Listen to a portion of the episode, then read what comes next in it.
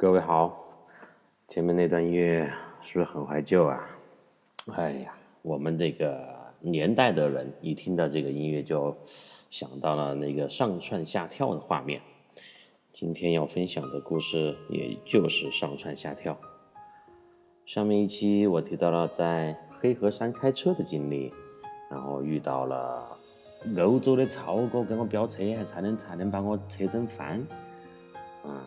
过了几天呢，啊，今天晚上出去跑了个步，啊，跑了步又骑了车，减肥嘛。但虽然我这个肥，时不时也不可能减得下来，但是态度还是要有的。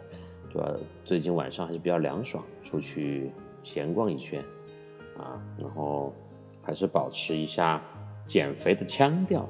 我觉得，呃，自己开心就好。然后你能够。真正的减少多少斤两？我觉得这个对于我来讲哈，至少不是很现实。但是呢，可以保持一下体力，然后，呃，然后看一下晚上街上的人在干什么。虽然已经是我非常熟悉的待了十几年的一个城市，啊，家的周边的环境也更加的熟悉，但是我还是喜欢晚上，就是黄昏。太阳刚刚差不多下去的时候出门，呃，那个时候你出门可以看到很多不同的人们在大街上行走、开车、骑车、赶回家、散步，就是一副很有生活气息的味道。不管你是很宅的人，白天都在家打游戏、睡觉、看书也好，还是你是一个工作狂。你每天都在写字楼里面孜孜不倦、勤奋的工作也好，啊，我觉得下班的这个时候，就是在每一天的时间段当中，相对来讲，能够给人一种轻松放松的状态。今天跟一个朋友聊了天，我最近发了一些游记在我的公众号上，他就说，虽然。就是说我写的东西哈，让他们看了以后心灵很平静。虽然我路上的一些经历很刺激，但是真的时候，有时候我们停下来想，每天从早到晚的忙碌，忙什么嘛？呃，挣钱养活自己，养家糊口。是，尤其是中年人，尤其是在大城市里面奔波拼命、拼拼忙的这个中年人，我我们能够感受到这种压力。但是今年这个状况啊，就让很多人被迫的停了下来。也许没有平时的那么忙了，嗯，也许呢，可能失业了，过得很不好。当然，嗯，找工作重新去挣钱是很重要的。但是也有不少朋友在跟我交流的过程当中提到了，啊，怎么来看这个问题？呃，上半年已经完全过去了吧？在过去的几个月当中，你每天。嗯，除了一些常规性的工作，有了一些时间来思考，来把自己放慢下来，可能你的生活的质量啊，就是你吃的肉，可能猪肉哈买不起那么多了，或者你之前喝的是进口牛奶，你现在开始喝这个国产牛奶了，呃，这些方面呢可能打点折扣。但是很多朋友跟我提到，就是好像精神上面真的还是有一种放松。就前面那么多年，每天忙碌，不知道忙什么，呃，这种很紧绷的状态，在这几个月当中，慢慢的放松了下来。事物都有两面性嘛，我们前面也讨论过一些这样的话题，嗯，让你的精神、你的人生去停下来，做一个短暂的停留，何尝不是一件啊很好的事情呢？啊。那刚刚我提到在晚上出去，呃，散步、跑步、骑车，你可以看到一个城市当中，大家每天从工作岗位上面回家的状态，那个时候脸上的这种表情，你去观察，路人们是不一样的。早上，啊，早上我有时候出去也是就七八点钟，上班的时候高峰期，啊，成都的够骑电瓶车的。呃，这个骑自行车的人全部都是毛起在那儿蹬咯，害怕迟到了，又害怕这个一会儿呃下雨了，所以说因为这段时间是雨季嘛，啊，所以说一会儿就是走到路口要把雨衣拿出来戴起，把伞拿出来打起，就非常的焦虑的表情。啊，白天就上班，晚上下班了，不管怎么样，你今天的工作愉不愉快，然后有没有加班，有没有明天新的麻烦在工作上等着你，但是至少你在这下班的片刻，在回家的路上，你可以以一种比较轻松的方式来应对另外一个向你敞开的门，家门，家门呢，肯定是要轻松于。公司大门吧，我是这么理解的，所以我是比较喜欢那种下班时间的那种氛围，那种城市的气质。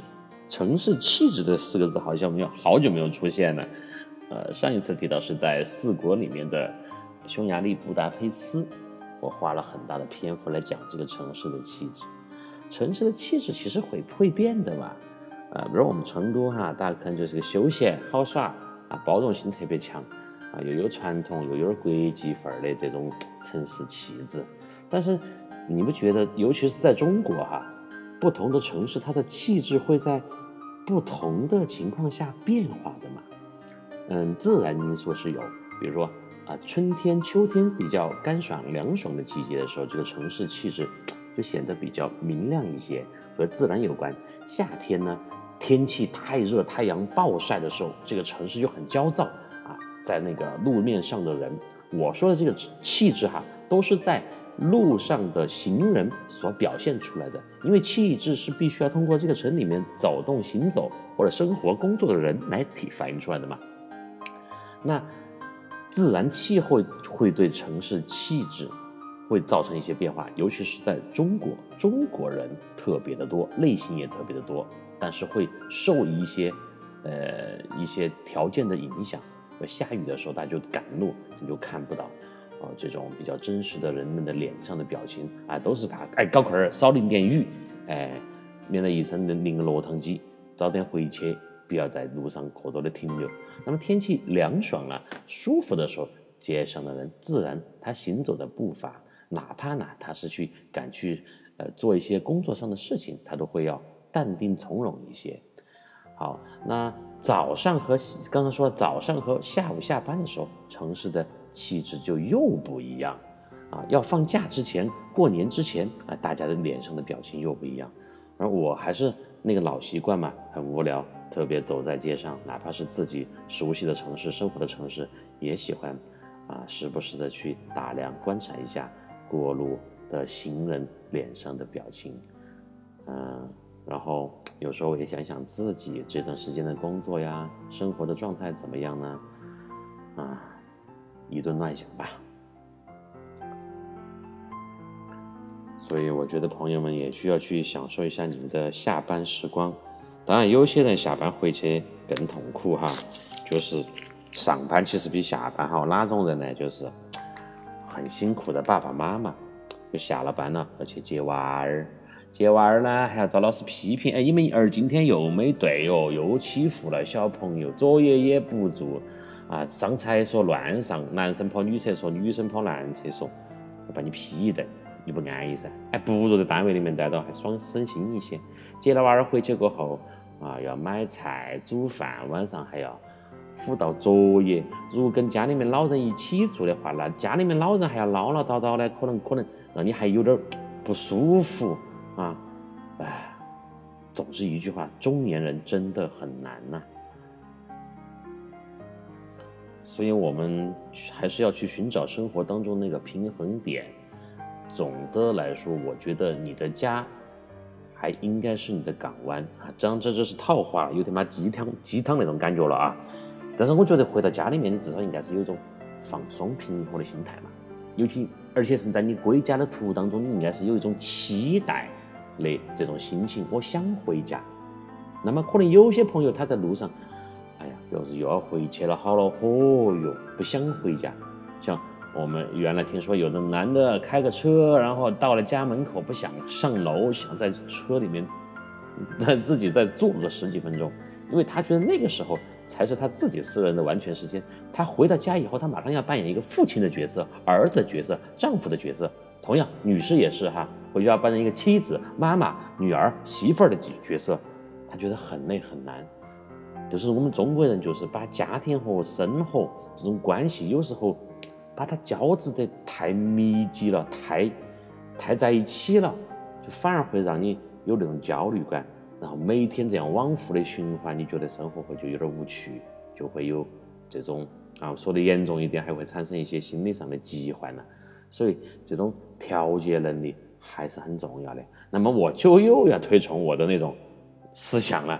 有时间大家出去走一走、逛一逛、看一看，看到比你更更惨的人，看到更广阔的一些世界、文化和人文。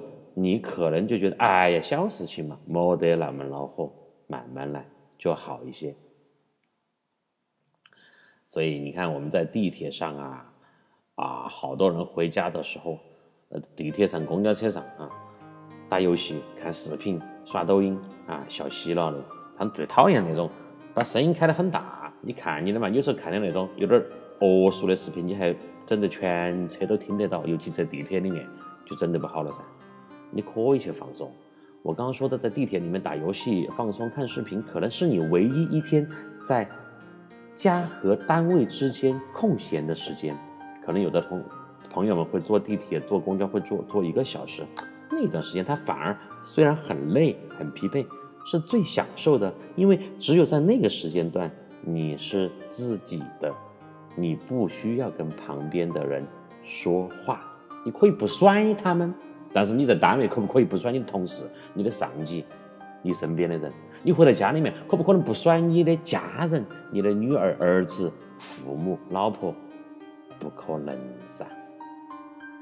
自己这个独处的时间好像很宝贵，但是我们中国这么多人、这么多群体，又有很多人，哎，老子不想独处，我一个人真的是太寂寞、太无聊了。又有很多，尤其是年轻人嘛，啊，九零后为主的这一帮人，独身、独居、独来独往，就好像又觉得有点寂寞。反而就是在家头呢，也没人说话；到了单位呢，就是每天都说那些相同的话，都是工作上的事情。啊，就不同的群体有不同的纠结的点、不爽的点。总之呢，大家每个人。找到自己比较开心的点就好了。前面又开始胡说了一段，呃，嗯，好吧，回到毛里求斯。毛里求斯这个地方还真是小是小，威力好啊。我们说麻雀虽小，五脏俱全，啥子都有啊。上一期提到了黑河山开车的事情啊，我今天继续来讲。嗯，开车的事情，但我今天开这个车呀，不是汽车啦，我开的是那种沙滩车、越野车、四驱的。哈，嗯，大家一会儿在后面看图片就知道是什么车了。嗯，因为毛里求斯这个地方有一个叫叫做卡塞拉的森林公园，这个卡塞拉森森林公园跟平时我们在国内其他地方看到的森林公园还有点不同，因为它。虽然说叫是叫做一个公园，但是很宽很大啊，几匹山，呃，很原始、很荒野的感觉。只是有一个大门，大门进去以后，又个人自己刷了。这森林公园里面有啥子呢？当然，最大的特色就是野生动物啊。呃，这个里面有一个很好玩的东西，就是我刚刚说的那个叫做四驱车啊。沙滩车的东西的车，因为我开那个小排量的尼桑啊，尤其是在经历了 被那个越越野车那个欧洲超哥调戏了过后，我就觉得有点不爽，我还是想去整个马力大的来开一下。然后在卡塞纳呢，我就终于疯狂了一把，这边就提供嗯这个，现在我就还是把它叫做四驱车吧，沙滩车吧，沙滩车。的出租的这么一个服务项目，就选了一一辆马力最马力最大的五百五十匹马力的，也比较符合我的体型的这个四驱车。这个四驱车呢，你不能单独骑，你必须要跟队一起前进。这个队里面就有四到五辆车，而且最开始骑骑在最前面那个，一定是他当地的一个教练啊。这个教练叫领队嘛，不叫教练啊，领队当地的一个人，他要带着你这个车队，因为他才知道，因为这个森森林公园里面很宽。他才知道走哪条路线可以看到最多的野生动物，哪条路线可以不重复，也不会让你迷路，啊，绕一个大圈，然后把你再带回来，带回到你骑车出发那个地方。在出发之前还有一个十分钟的小小的热身，因为还是有些朋友没有开过那个车，那个车马力很大，它是通过就是摩托车一样的操作方式，它是通过你那个手手把嘛，来控制进行这个速度。所以你必须要适应，你不能毛起点儿一揪，轰的一下就冲出去了，你人就弹到后面去了，车子跑到多远你都找追不回来了，那肯定是不行的。所以需要呃来操作训练了那么几圈啊，训练了几圈，我们这一队人大概有六辆车啊，当然还有来自北京的几个中国朋友，然后还有一些欧洲外国外的游客啊，反正两个人一辆车嘛。训练完毕以后，以后呢？呃，我们就跟着教练就正式踏上了，呃，骑着这个大马力的沙滩车游览卡塞拉森林公园的这么一个行程当中。嗯，我们那天那个教练是一个很黑的，长得很胖的，我就叫他胖教练吧。啊，我自己也是胖娃儿，他也是胖娃儿，他就是黑胖娃儿嘛，我是黄胖娃儿，黄种人。哼呃，那个胖教练还没有发好施令，我砰的一屁股一溜烟就冲了出去，然后那个胖教练就狠狠地训斥了我一顿，就说：“我必须走前头，你们的游客必须在我后头，任何人不能开到我前头来。要是哪个开到我前头来，那你就不能耍这个了，拜拜，出去，这是规矩。最关键的，我不会退你钱。”玩一圈大概是一个多小时，两个小时左右，还是不是很便宜，一千块钱人民币左右一个车啊，一千块钱。那我被他骂了一顿，训斥了一顿呢，就老老实实的就放弃了头车的地位，假装老实的跟在他的后面。我就是在第二个位置啊，我后面还有几辆车嘛，我游客的车。但是我我我们开了一段以后，就上路以后，哪知道这个和我。一样胖的那个，当然比我还要胖一些。那个黑胖哥啊，胖哥，黑味儿，他也是个闷骚啊，闷骚青年，厚厚的脂肪也掩饰不了他那个狂野的心。他一路上选的那个线路啊，就像是在进行世界拉力锦标赛，因为他有很多线路，这个带领你的导游，开车头车那个当地的导游，他会选择比较狂野一点的。起伏比较大一点的、比较刺激一点的线路，还是比较平稳一点、比较 boring 一点的线路，都是他在选。那么我们这个胖娃儿啊，就这个胖子教练呢，他就选的是个比较爽的这么一条线路啊，当然很符合我的口味儿。那么我骑着我身下的那个车，我屁股下面我就叫它叫妖怪发动机，因为它的马力确实很大，但车身又不是很大。所以你开起来，你就是感觉是冲出去那种感觉啊，你就有点刹不住车。幸好刹车还是比较厉害，不然的话，可可能要翻车，或者是呃冲出冲到树上去撞，撞上那个树。嗯，我们开着这个车就在嘶吼着，声音很大，在山地平原当中肆意的奔跑着，好戏呢也随着这个速度的提升不断的上演。卡塞拉这个森林公园唯一的特点就是野 wild，非常的野，狂野，山野、树野、路野、人也野。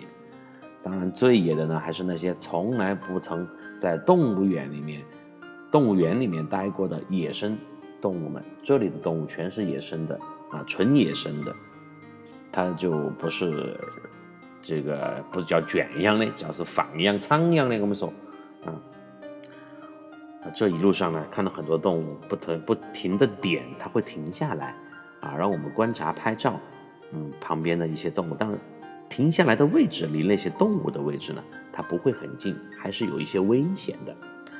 我们一路狂奔，时而和羚羊四目相对，时而和斑马斑马双宿双飞，时而和驯鹿进进退退，时而和犀牛临时约会。哎，你看押韵了，哈哈，又押韵了。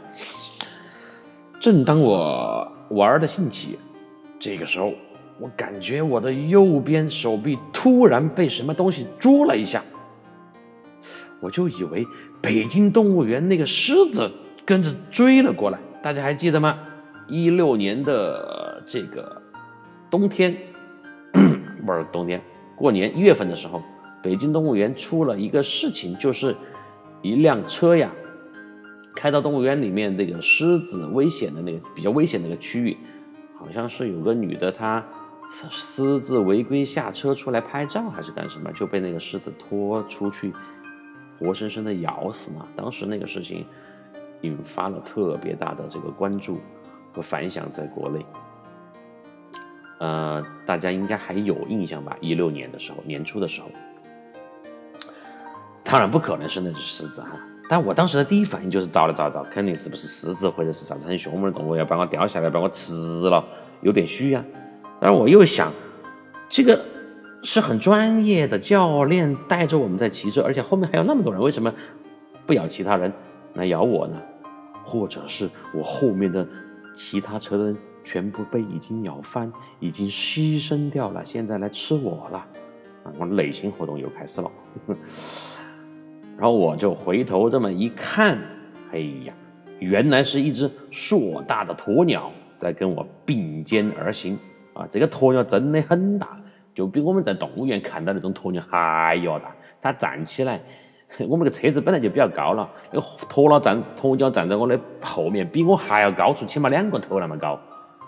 我第一次这么近距离的接触到硕大的一只鸟。一只鸟站到我旁边，然后就是捉了一下我的手，我就停下来了。大概呢，这个就是那个鸵鸟呢，他觉得我这个胖子骑车骑得比较快，因为我一路骑得比较快嘛，他在观察我，就威胁到了他奔跑机器的江湖地位。鸵鸟跑得很快，大家都晓得噻，我们喊它奔跑机器。他可能想要和我一决高下，那你跑噻。来来，你开你的车，我跑，看哪个跑得快。他一边跑着呢，一边还鼓着水汪汪的大眼睛等着我。啊，他嘴里面可能一边还在骂我：“狗，你娃从哪儿冒出来了？给老子慢点儿！”哎，狮子我肯定是不敢惹，一只长得大点的鸟有啥了不起呀？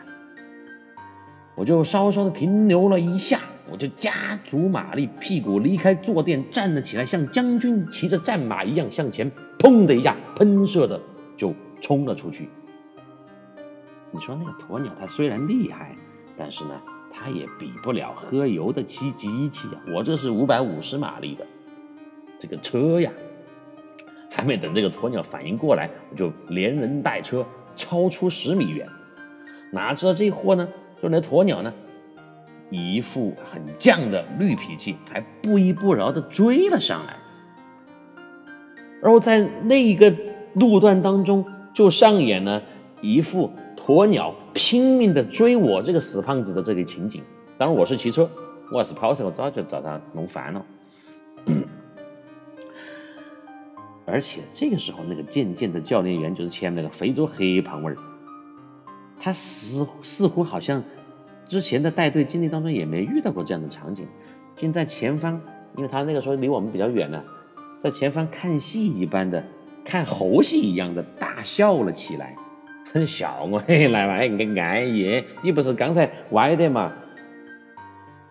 你不是刚才不听指挥还想开我前头的嘛？这下安逸了噻，遭鸵鸟追着跑，追到你龟儿背死，然后我呢就抱着。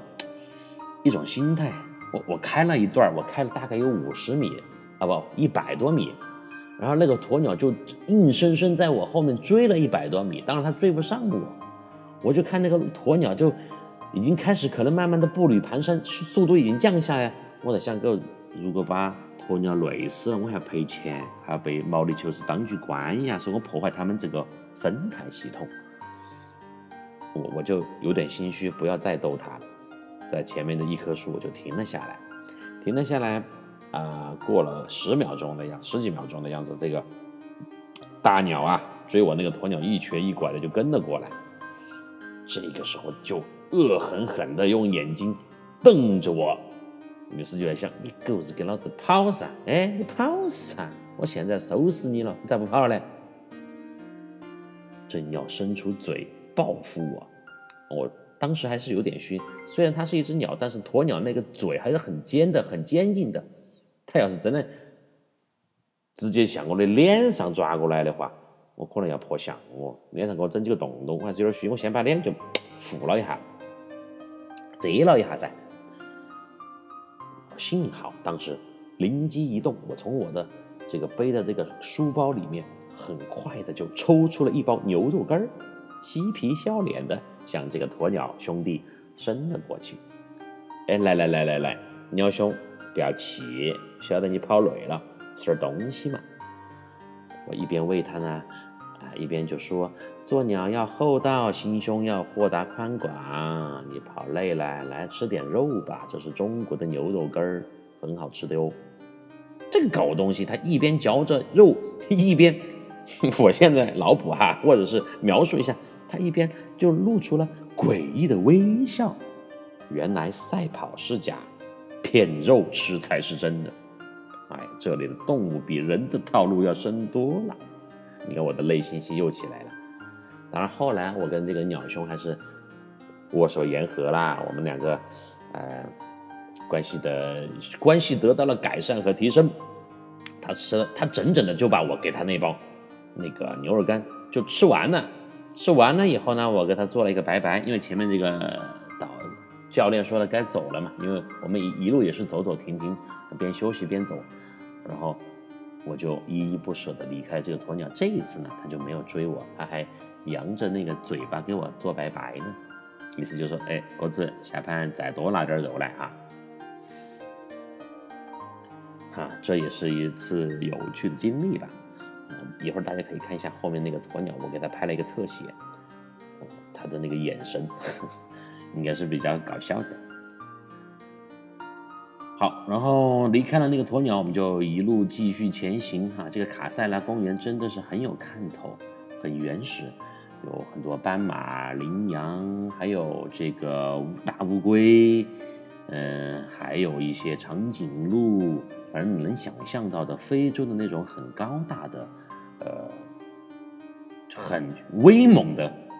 动物都几乎都可以在这里看到，而且这个路呢也是很原始的。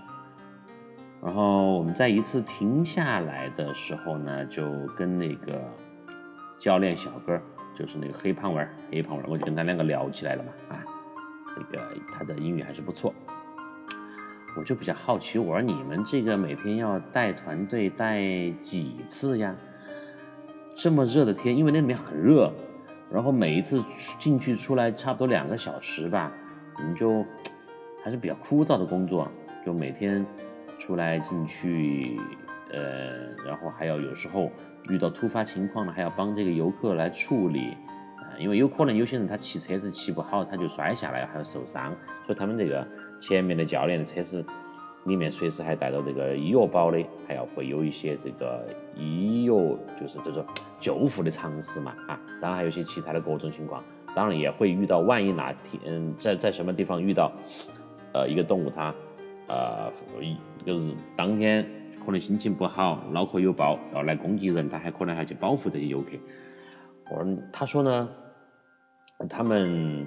会一天最多会跑个五趟啊，五个来回，也就算下来，从早上到下午落山，因为太阳下山的时候，因为有时候旺季游客比较多嘛，嗯，他就会不停的这样进去出来带队，会跑个五趟，五个来回就是差不多十个小时，还挺辛苦的。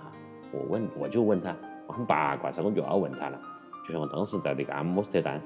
问按到他妹妹在酒吧打工上班可以挣好多钱一样。我就问我小伙子，这个你这么辛苦，工资肯定很高吧？是不是按照提成呢？他的回答呢，让我还是有些吃惊的。他说，不管你每天跑几趟，跑一趟，跑十趟，他们的工资是固定的。他当时跟我说了一个数字，然后我算了一下人民币，他每一个月只休息一天，嗯。他一个月能拿到的这个工资大概不到人民币两千块钱，我当时还是比较吃惊，因为在毛里求斯，呃，消费哈并不便宜。当然，可能他们老百姓的话，比比我们游客肯定还是花钱花的少得多。但是这个一千多块钱确实太低了，而且很辛苦呀，这个工作。那他听我对这个他的工资做完一个评价以后，他并没有什么感觉。他说：“我们觉得可以了。”他还是很 happy、很开心的在从事这个工作。啊，现在我们怎么分析呢？一个可能是他作为一个可能文化程度不高、有没有什么背景的呃一个年轻人吧，应该很年轻，二十出头那小伙子，有这么一个算比较稳定的工作。已经很满足了，嗯，养活自己，我想肯定是没有问题。另外，他还提到了一点，他就是说，我们每天在虽然很累很热哈，体力消耗也很大，但是在这样的环境当中，我们可以近距离的接触到动物，那么慢慢的对这些动物其实也就产生了感情。工作时间长一点的，呃，这个教练员呢。他们其实都几乎能够认出来哪一个动物是谁谁谁了，还会给它取一些绰号。哎，我在想啊，确实还是很有意思的。嗯，就是人、自然环境和动物能够这么融合的在一起，和谐的在一起，而且在一个比较，它又有一点商业化的这么一个森林公园，但是它有算是嗯最大程度的。保留了原始状态的这么一个环境当中，应该是很不错的。另外一点呢，他说他能够给那些游客提供服务，也还是有成就感的。然后最后我跟他也合影了嘛，留了一个纪念，就祝他工作顺顺利吧。哈，说点套话，哎，工作顺利，哈哈，呃，开心就好，开心就好。当然，我们也聊了一小会儿。聊了一下中国的一些情况啊，你这个有时间来中国玩嘛？啊，反正我走到哪儿都是外国朋友都是来中国耍，来中国耍。但是我晓得很多人几乎是不可能的，但是客套还是要客套噻。我们中国人这个很假的这一面就又表现出来了。他说好呀，有时间来玩一玩吧。但是我知道，对他们来讲几乎不可能。所以，当你在路上遇到这些很普通、很可爱又为你服务过的人，嗯，你会觉得特别的亲切。尤其是在在非洲这样的地方，黑人黑人兄弟们给我留下的印象真的是很好。你看，从前面我在那个停车场遇到的，帮我解围、叫工作人员处理停车问题的那个戴着金链子的黑人小哥，然后啊，路上遇到的交警，还有在。呃，红顶教堂看到的那一群很可爱的结婚的团队的这么黑一群黑人朋友，到今天这个教练的黑胖子小哥，我觉得他们的幸福指数其实是很高的。所以呢，我还是要重复那句话：生活的幸不幸福，有时候跟钱真的没有直接的关系。反而有时候钱越多，你会越不开心。但是我又想转来，你看我们这个一个车一千块钱，耍这么一趟，他一天整个公园里面，如果说有很多辆车的话，他每天的收入是很高的呀。就他这个营业额是很高的呀，他们的工资又这么少，那那些钱是用在什么地方的呢？我后面还是问了一下这个小哥哥，这个胖小哥他说的是，嗯，因为整个园区他维护园区很大嘛，包括毛里求斯的那些公园呐，他们全靠自己来进行经营，他没有承包出去公司，它都是由国家统一管理的，所以这部分的开销是很大的。你不要看非洲好像比较，呃，设施比较差一点，比较贫穷，但是就是为了维护这些东西，一些基础设施，他们付出的代价是很多的。那么这些钱大部分呢就花在了这些呃景区的维护上面。它跟欧洲跟其他大陆的国家是不一样的。我后面呢，我慢慢的，呃，有所了了解嘛，有所了解。但是我还是真正的希望，他们老板能够给他们涨点工资，因为确实太辛苦了。好，然后骑完那个大马力的沙滩车，然后就还有一条路线可以去走一下。这边的园区相对于来讲就有一点像动物园的感觉了，它规划的就比较合理啊。这我呢就我们就闲逛着，悠闲的游荡了一些其他的园区。但是每当我走到老虎、狮子、豹子的笼子旁边的时候，我就会看一下那个笼子门是否锁好的，因为我相信这里的这里面的家伙，那些家伙都不像刚刚那个鸵鸟那么心思婉转，万万惹不得。我可不想命丧非洲。何况这里的阳光和温度都那么的剧烈，我尸体还没被运到大使馆就被自然火化成了灰，飘散在印度洋的上空。但想想呢，这么死去还是挺唯美的。哼，好，然后转了一圈，看了一些狮子啊啊，野生的，我说非洲的吧，狮子、大象，然后豹子这些比较凶猛动物，但也有鸟，就比如像我们这个成都塔子山鸟语林。啊，有很多其他的鸟类在里面，鹦鹉啊、老鹰啊，啊，关在里面。反正我觉得非洲的动物啊，不管什么动物，就一个字特点：大，很大，very big。因为这个地方阳光嘛，跟晒太阳晒得多，所以长得特别大。而且他们吃的东西都原生态的，没得饲料，没得没得这种嗯不安全的外来粉儿那些东西。嗯，总的来讲呢，这个卡塞拉野生动物园很值得一去。去毛里求斯同的朋友们呢，还是不要错过。而且它也不远，就是在离海边也不远。你如果自驾的话，我现在想起来是，在海滨公路开了一段，然后经过一个路口，它有很大的标牌，右拐进去就到了。是在偏南部一点的地方，整个毛里求斯岛。偏南部的地方，好，然后野生动物园也讲完了，剩余的时间呢也不多了。当时在毛里求斯就待了八天，我呢还是和之前一样，就是老套的，把导航关掉，因为我现在要去打卡、去游览的比较热门的地方都去过了，那么就需要四处随意的游荡。关掉了导航，看到哪里有路就往哪里开啊！去，去像往常一样去经历一下那些没有规划的路线，穿过大片的甘蔗地啊，被海风肆虐而不折腰，阳光洒满的沿海公路，椰子树像赛车游戏当中一样在公路两旁整齐的向后平移，然后看到老旧接地气的居民区。花花绿绿的牛牛皮癣的广告和迷宫一般的天线和电杆啊，就是一副中国可能八十年代那种很边缘的小城或者很落后的地方的感觉。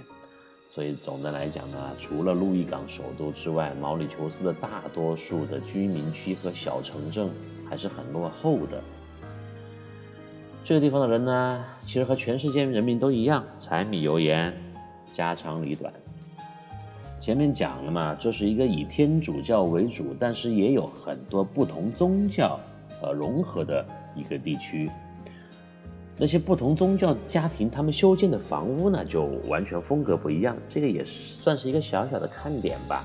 当然，呃，旅行指南上它肯定不会写的这么详细。但是如果你自己去开车随意的游荡，你会发现有印度教的印度人民的房子，有这个啊伊斯兰教的、天主教的不同风格的、颜色的，当然都比较老旧的那种比较矮的房屋排列在呃这个村庄的路的两边，但是看起来是很有味道的。嗯，这些房屋、这些人们啊，当然基本上是黑人哈，就诉说着每一个信仰不同，但是在这片土地上共同追求平静幸福的生活的家族故事。没有旅行大巴车的这种横行，没有母语的嘈杂，没有汉字的清晰，没有中餐馆拉客的痕迹。那我关掉了导航，去肆意随意开车行走的这一段时光当中，我感受的只是纯粹的当地的感觉和文化。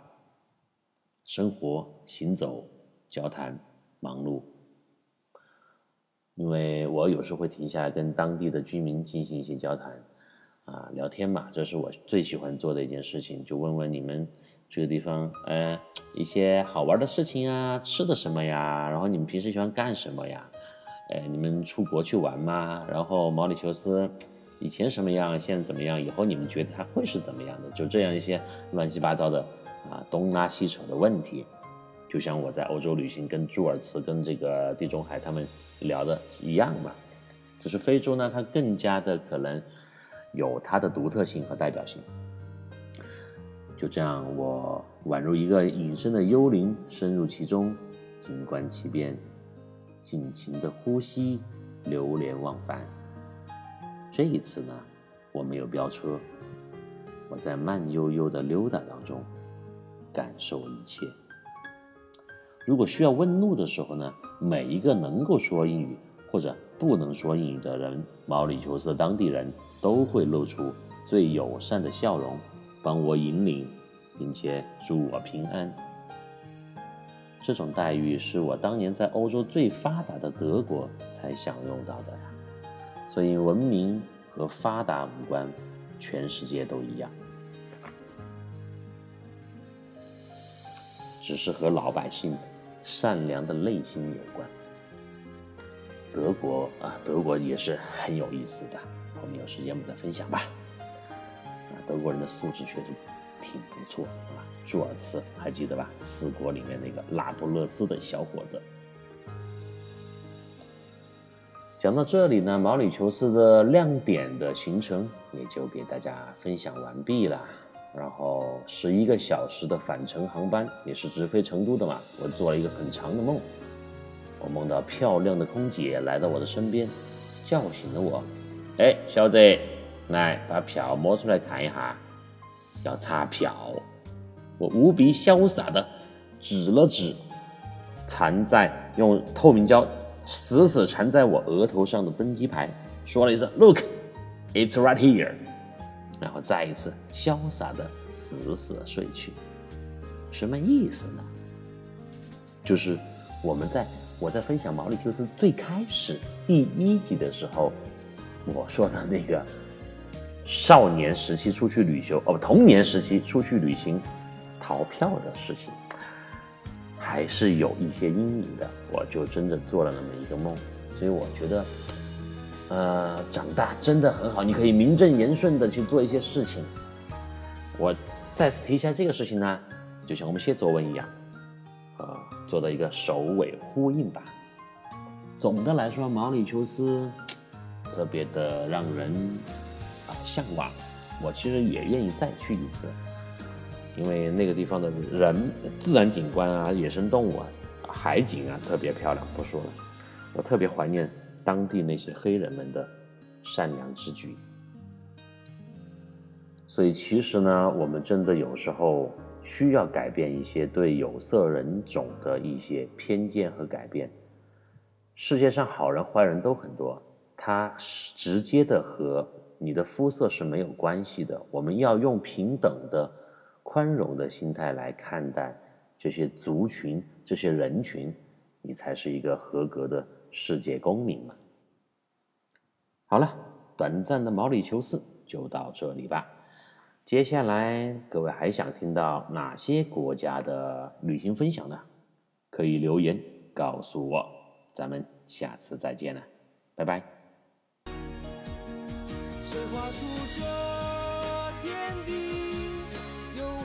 下我和你，让我们的世界绚丽多彩。谁让我们哭泣，又给我们惊喜，让我们就这样相爱相依。总是要说